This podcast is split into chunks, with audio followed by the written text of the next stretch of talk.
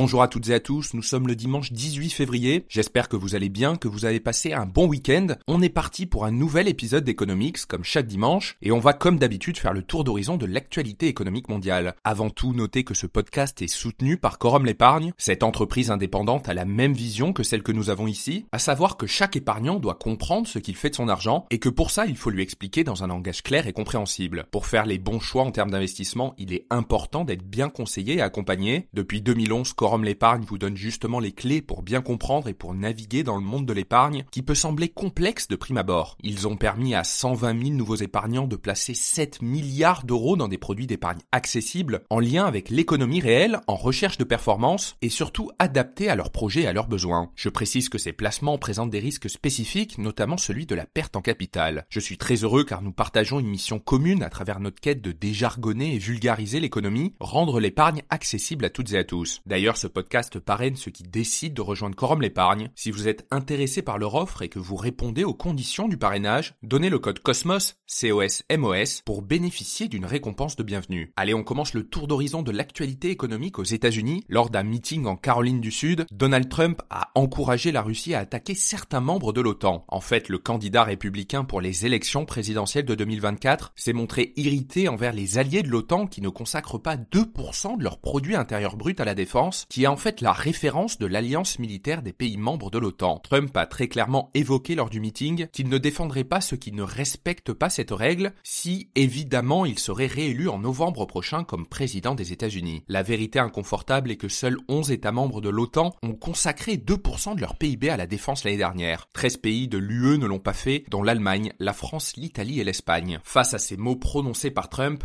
Jens Stoltenberg, le secrétaire général de l'OTAN, a pris la parole en expliquant, je cite, toute suggestion selon laquelle les alliés ne se défendront pas compromet notre sécurité dans son ensemble, y compris celle des États-Unis, et expose les soldats américains et européens à un risque accru. En fait, ce qui a effrayé les diplomates de l'OTAN, c'est que la rhétorique de Trump crée un environnement dans lequel un ennemi peut se sentir suffisamment en confiance pour contester l'alliance. Dans ce cadre, le ministre danois de la Défense a averti la semaine dernière que la Russie pourrait attaquer un pays de l'OTAN dans trois ans seulement. Pour la deuxième actualité, on s'intéresse à la crypto-monnaie Bitcoin a atteint les 52 000 dollars pour la première fois depuis décembre 2021. Après avoir augmenté de plus de 200% depuis le début de l'année 2023, le Bitcoin affole les compteurs et cela peut s'expliquer par plusieurs facteurs. En premier lieu, il y a un mois, un produit boursier adossé à l'évolution du cours du Bitcoin et très attendu par la finance traditionnelle a été commercialisé aux États-Unis. Ces produits, ce sont les ETF Bitcoin Spot et pour faire simple, ils permettent à n'importe quel investisseur de s'exposer en direct au cours du Bitcoin via son portefeuille boursier traditionnel. Et donc au final, tous ceux qui étaient jusqu'à présent frileux et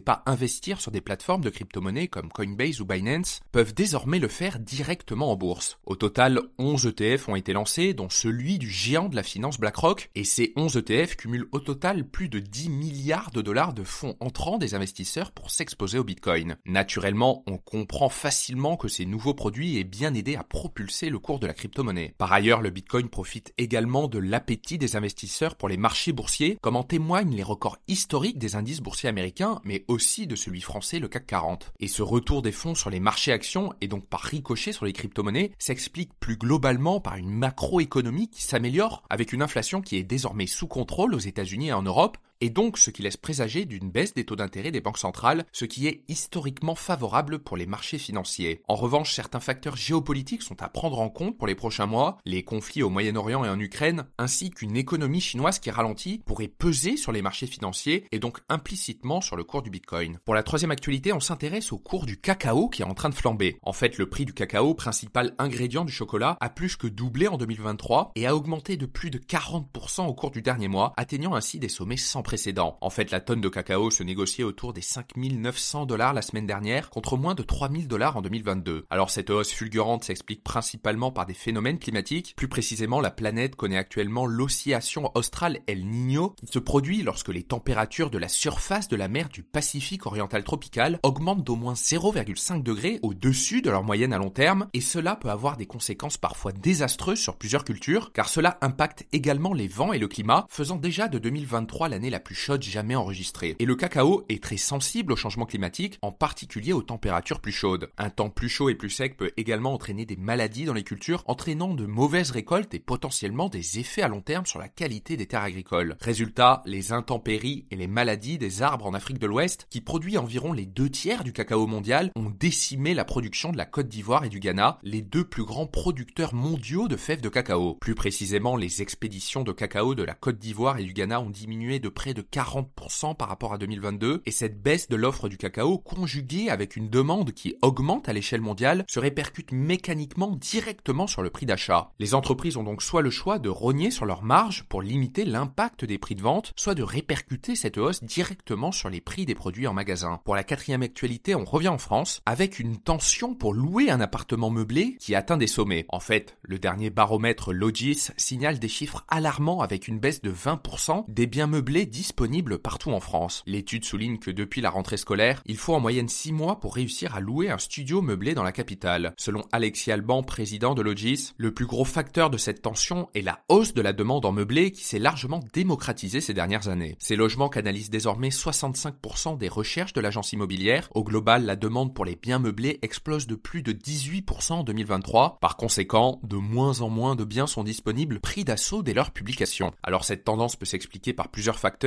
Déjà, naturellement, par la hausse des taux d'intérêt depuis près de deux ans qui ont contraint les ménages à se mettre en location faute de pouvoir contracter un crédit immobilier. Beaucoup de Français remettent donc à plus tard l'achat d'un bien et donc recherchent des biens en location en attendant, ce qui accroît la tension sur le marché locatif, notamment en réduisant le nombre de biens loués sur ce marché. Par ailleurs, il y a de plus en plus d'étudiants chaque année en France. Au total, Logis note une hausse du nombre de beaux étudiants de 2,2 points en France en 2023 par rapport à 2022. Et naturellement, pour la plupart des étudiants, les recherches portent sur les biens meublés. Cerise sur le gâteau, l'impact des Jeux Olympiques qui boostent la location saisonnière rajoute une couche de pression sur le marché, notamment à Paris. En parallèle, Logis note une augmentation globale et stable des loyers partout en France entre 2022 et 2023, plus particulièrement à Paris à plus 1,8%, à Lyon à plus 3,3%, Toulouse à plus 3,5%, Bordeaux à plus 10% ou encore Aix-en-Provence à plus 11,8%. Pour la dernière actualité, on reste en France avec l'État français qui va verser jusqu'à 3 milliards d'euros d'aide militaire à l'Ukraine en 2024. En fait, Emmanuel Macron et Volodymyr Zelensky ont signé un accord de sécurité vendredi soir qui stipule que la France s'engage à verser cette somme colossale après avoir déjà versé 1,7 milliard en 2022 et 2,1 milliards d'euros en 2023. Dans le cadre de cet accord qui s'étale sur une durée de 10 ans, Paris évoque notamment un renforcement de la coopération dans le domaine de l'artillerie. L'accord prévoit la fourniture d'une assistance globale à l'Ukraine pour le rétablissement de son intégrité territoriale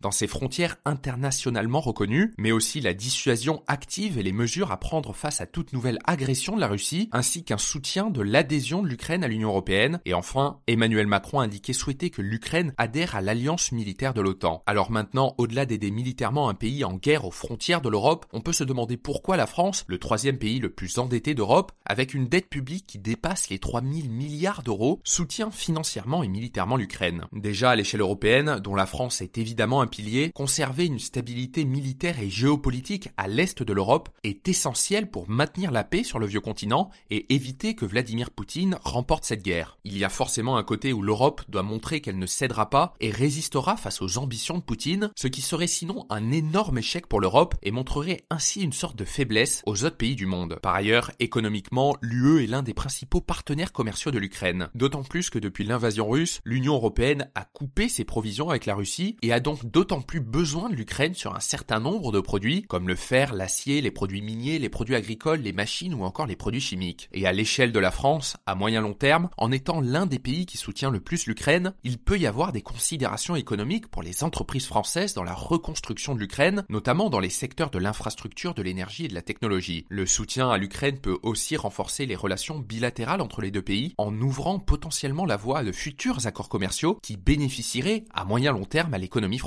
Merci beaucoup d'avoir écouté ce podcast. Vous êtes de plus en plus nombreux chaque semaine. Pensez à mettre une note au podcast sur la plateforme sur laquelle vous l'écoutez. Ça m'aide beaucoup à référencer le podcast et à le faire connaître à de nouvelles personnes. Merci et on se retrouve dimanche prochain pour un nouveau tour d'horizon.